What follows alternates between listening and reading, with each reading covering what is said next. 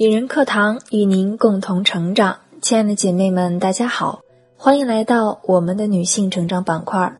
今天和大家分享一篇文章：一个人越来越值钱的三种迹象。在网上看到一个帖子，网友说自己工作了几年，老板一直不给涨工资，自己干活没激情，所以平时都是干耗着，事情随便做，每天只想着怎么早早下班。还表示什么时候老板给涨工资，就什么时候开始认真做事。老板不涨工资就敷衍他，最后看谁吃亏。末了还发了一个求助，怎么暗示老板给自己涨工资？看到这样的帖子，除了无奈，我也不禁开始思考：为什么这位网友会抱有如此想法呢？说到底，其实还是个人的认知问题。这位网友认为，反正自己就是一个打工仔，自然是给多少钱干多少活了。这样狭隘的思维方式，最终让他走进了混日子的死胡同。我们出来工作，自然都希望能多赚钱，但前提是你是否越来越值钱。作家杨小米分享了他一个读者的故事。这位读者有一份比较特殊的工作——速记员。一次偶然的机会，他报名了一个速记培训班，并坚持读完了。之后跑到上海找了一份工作，去了之后才发现自己的水平不高，只能从学徒当起。一开始甚至没有工资。对一般的九零后来说，这不是一份容易的工作，因为做速记一定要有吃苦耐劳的精神。有时候开会一直坐在那里，精神要高度集中，不能有一点分心。同时，作为速记员，仅仅打字快是完全不够的，还需要大量的知识背景，所以要不断扩充自己的知识面。他用了两年的时间沉下心学习，终于获得成长。如今，他每月可以赚一两万，比他单纯上班赚的更多。而且工作时间自由，有会议的时候就去，没会议就做自己的事情。这位读者还表示，做速记的人一般学历都不高。都是把速记当成一项技能来学的。如今他很庆幸自己当年沉下心学习，有了一技之长，让他如今可以在上海生活的很好，还有长期的发展。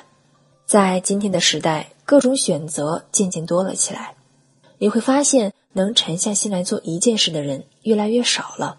有人刚开个店就想着发大财，有人刚工作就想着找个兼职赚钱，有人刚写几篇文章。就想着出书当作家，急于求成，让我们很难保持对一件事的专注。干一件事时，就想着下一件事该怎么办，一时没达到自己的期望，又马上丢开手去做别的事，这样什么事都想做，又什么事都沉不下心来做的，最后只能是一事无成。表弟就曾吃了这个亏，毕业那年他相当纠结。看到同学都在准备公职考试，他也买了一堆资料回来。有同学去参加校招、去实习，他又动心了，开始准备笔试面试。那段时间他相当纠结，他既想毕业之后去大公司打拼，又想追求稳定考公职。偶尔想起来翻两页公考书籍，看到有大企业招聘，又屁颠屁颠跑去。最后他公务员没考上，校招也没收到好 offer。临近毕业，才草草签了一家公司。很多人对未来感到迷茫时，习惯眉毛胡子一把抓，事事都想做，最后却事事都落空。反观身边那些混得好的人，基本都有一个共同的特征：一次只做一件事。一个人越来越值钱的迹象之一，便是能沉下心来做一件事。越混越好的人，往往都是愿意下力气和自己死磕。让自己越来越专业的人，生活中我们与其花很多心思去赚更多钱，不如先沉下心来掌握一门技能，让自己变得更值钱。今年初夏的时候，朋友小西就想学游泳了，于是他开始各种筹划。他先是上网搜索新手怎样学游泳、如何快速学会游泳等各种帖子教程。然后开始上淘宝买装备，挑了快一个星期，终于买好了泳衣、泳镜、泳帽等装备。接着开始调查本市的游泳馆，考察哪个游泳馆人少，哪个游泳馆距离最近，几乎把全市的游泳馆都跑了个遍。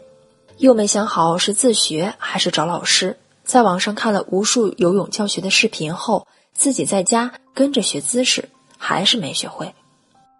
于是开始了解成人学习游泳的情况，打听班级的规模、老师的水准以及游泳馆的基础设施和环境等所有的信息，他都掌握好了，想开始学了，才惊觉夏天已经过去了。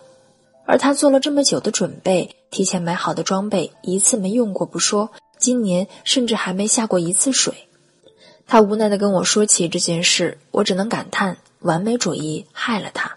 生活中总有这样的人，万事都想准备的完美再开始，却不知只有先完成了，才有时间去追求完美啊。类似这样的事情，其实我的生活和工作中也不少。就拿写文章来说，写每篇文章之前，我都希望立意新颖，内容有深度，写出与众不同的地方来。结果这给我带来了一个不好的习惯——拖延，总是素材搜集了一大堆，然后却在时间所剩无几了才真正开始写，最后结果也不尽如我意。说到底，做事情追求极致是好事，但不能走入极端。很多时候，我们为了把事情做好。花了太多时间去构思、准备、咨询，最终很多东西没用到不说，还对事情并没有实质性帮助。Facebook 的首席运营官谢利尔·桑德伯格在《向前一步》里也说：“完成好过完美。一个人越来越值钱的迹象之二，便是明白完成比完美更重要。凡事没有你想象的那么难，至少先着手去做。”之后再去图谋如何完美。大学时有个学姐是个超级学霸，她考上了全国最好的研究所之后，老师请她来分享一些学习经验。我们本以为她会说一些特别的学习方法，没想到她说的最多的却是生活中的小事，比如她洗衣服的时候永远戴着个耳机，里面播放着日本的广播录音。这个习惯从大一开始她就有了。其实那时候他才刚学会五十音图，什么都听不懂。又比如他看日剧的时候，总是会不断的重复里面人的话，没说清楚就不断倒退重复，直至把里面的台词全都熟练才作罢。为此，他被同宿舍的同学笑，说他看一部剧要看半年，他也不以为意。最后，学姐大二就考下了日语最高等级证书，比大部分同学快了一年不止。听完学姐的分享，我感触最深的就是那些鸡毛蒜皮的小事，最终都会在时间的长河里腐化成大事。一个人越来越值钱的迹象之三，便是开始注重小事。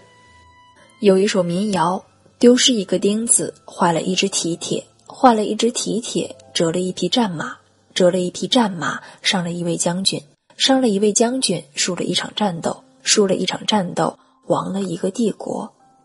越长大，越会发现许多大的事情都能归结于一件小事、细节。我们可以不在意小事，但是时间是个可怕的东西，它能放大那些不起眼的小习惯，而这些习惯最终可能会决定你的命运。万丈高楼是从一粒粒沙子中立起来的，一个人的成功其实也是从无数件小事累积起来的。很多人都认为，在职场越久，资历越深，就会越值钱。但事实真是如此吗？只要你工作年限越长，价值就会越高吗？其实不然。职场的残酷就在于它不讲情面。一个人的身价基本上是市场的定价。想要获得更高的薪资、更好的待遇，首先要让自己值钱。与君共勉。